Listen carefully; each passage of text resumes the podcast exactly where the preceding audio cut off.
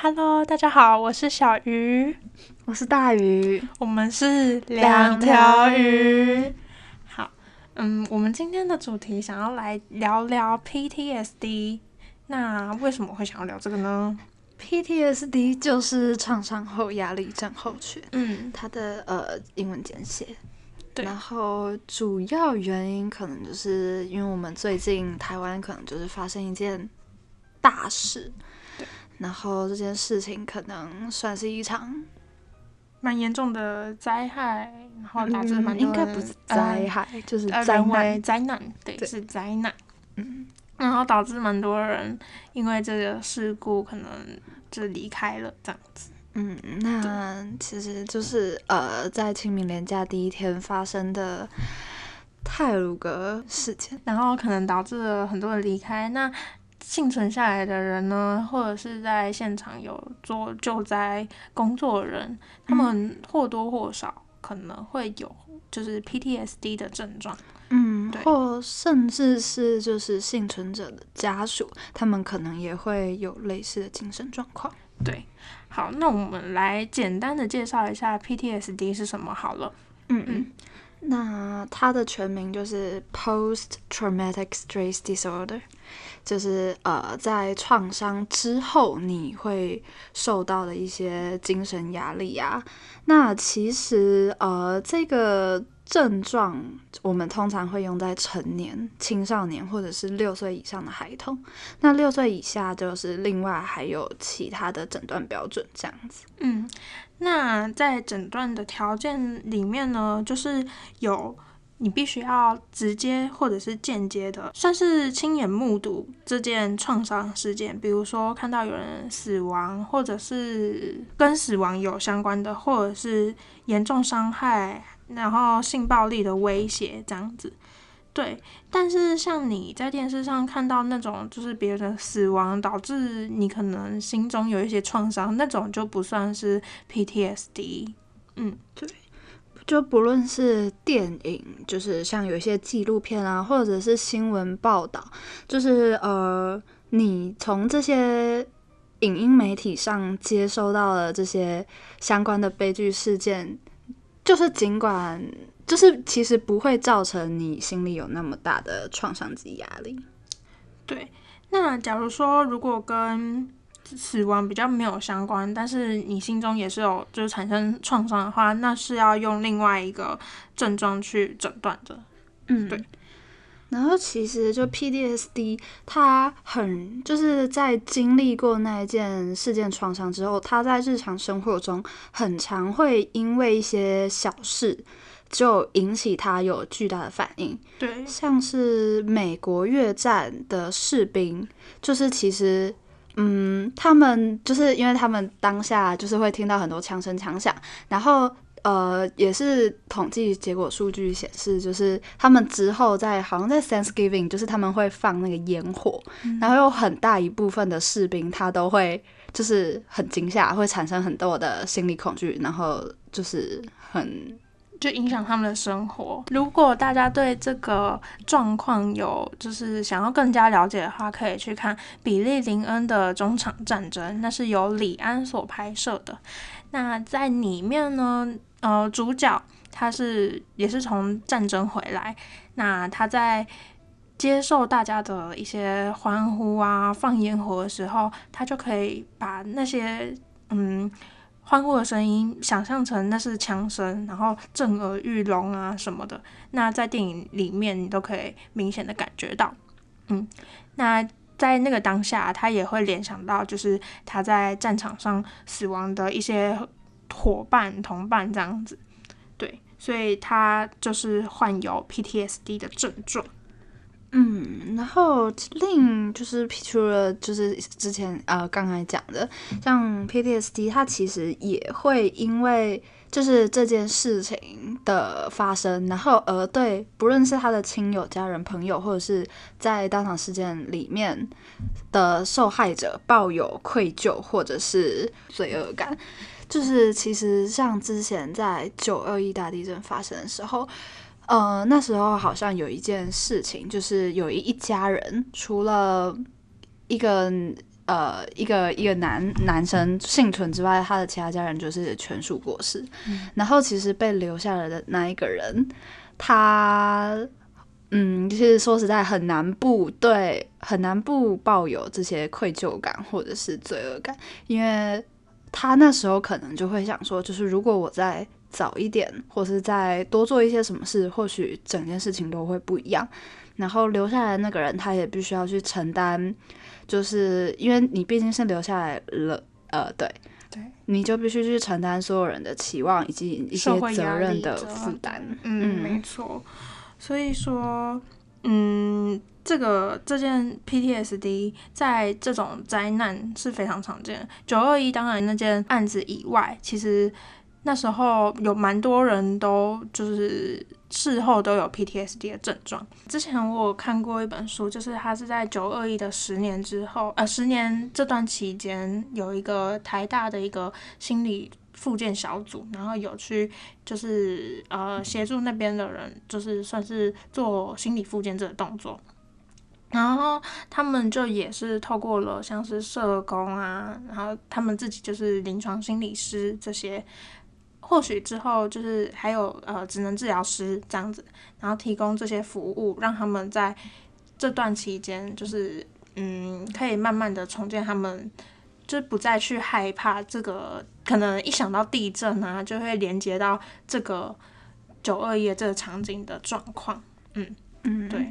就像类似这种相关的精神疾病，其实很多时候药物的控制只能控制少部分症状。那这种精神方面的状况，其实嗯，可能就需要非药物的介入，譬如像我们职能治疗师啊，或者心理师刚才说的。嗯嗯。那像假如说呃有 PTSD 的症状的话，也通常都会有像。无法就是呃无法入眠，或者是浅眠，或者是睡很少，然后还有那个过度警觉啊，然后惊吓反应，就是受到一点刺激，可能会连接到的一些刺激，或者是负向的情绪也会一直充斥在他的生活中。对，所以真的是会严重的影响他们的日常生活。然后而我们职能治疗其实主要就是希望个案。的这个就改善个案影响生活这个状况，对，就提高他们的生活品质。没错，所以呢，在这个部分的话，我们就会借由呃心理动力理论跟 CBT 认知行为理论这样子去做个介入。嗯，或者是艺术治疗的介入，有时候也是一个好的方法。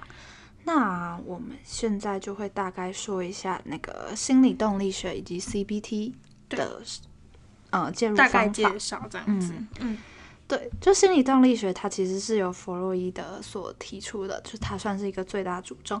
然后他强调的就是内心的心理、潜意识以及意识的反应，它会大量的影响我们外在的行为选择。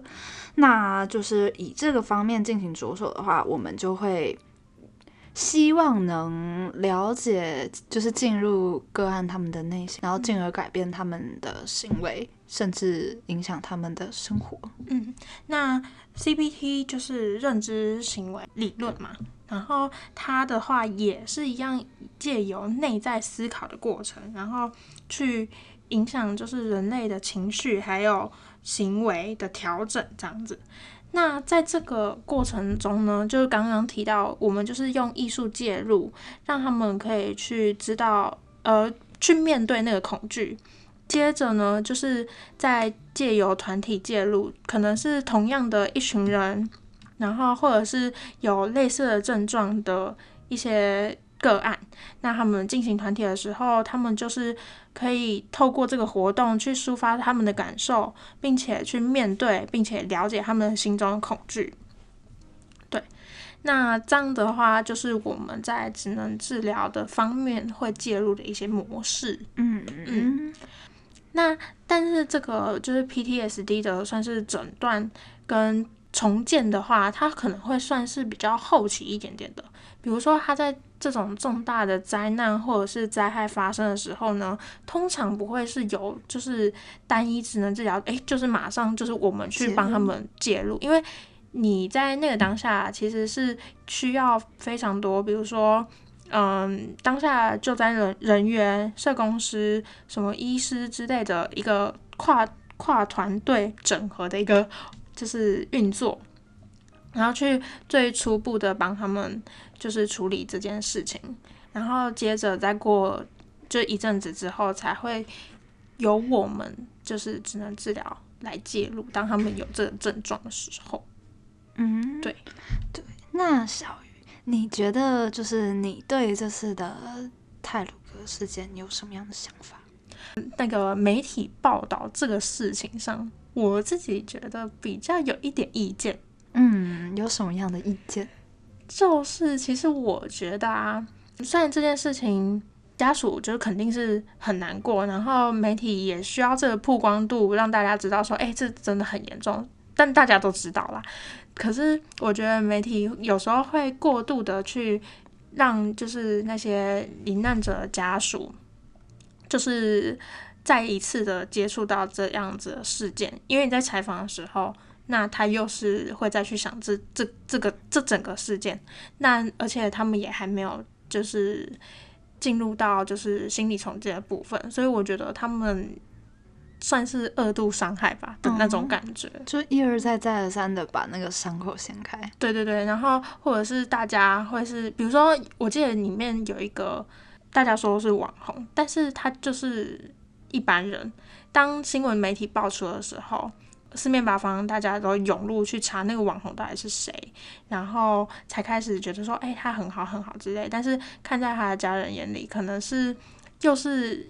一一再的爆出，可能每一则都是对他们的伤害，我自己这么觉得。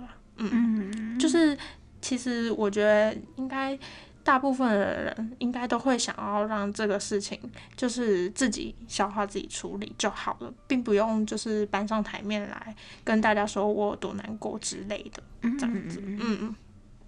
那大于你呢？嗯。我还是觉得，就是这其实这是一场悲剧的事件，但很多时候因为媒体啊新闻，我们很常会把，就是我们会以愤怒取代那些悲伤。嗯，真的。对，就是我们花很多时间去找那个凶手，去找那个原因。虽然这件事情也是很重要，但是我们去。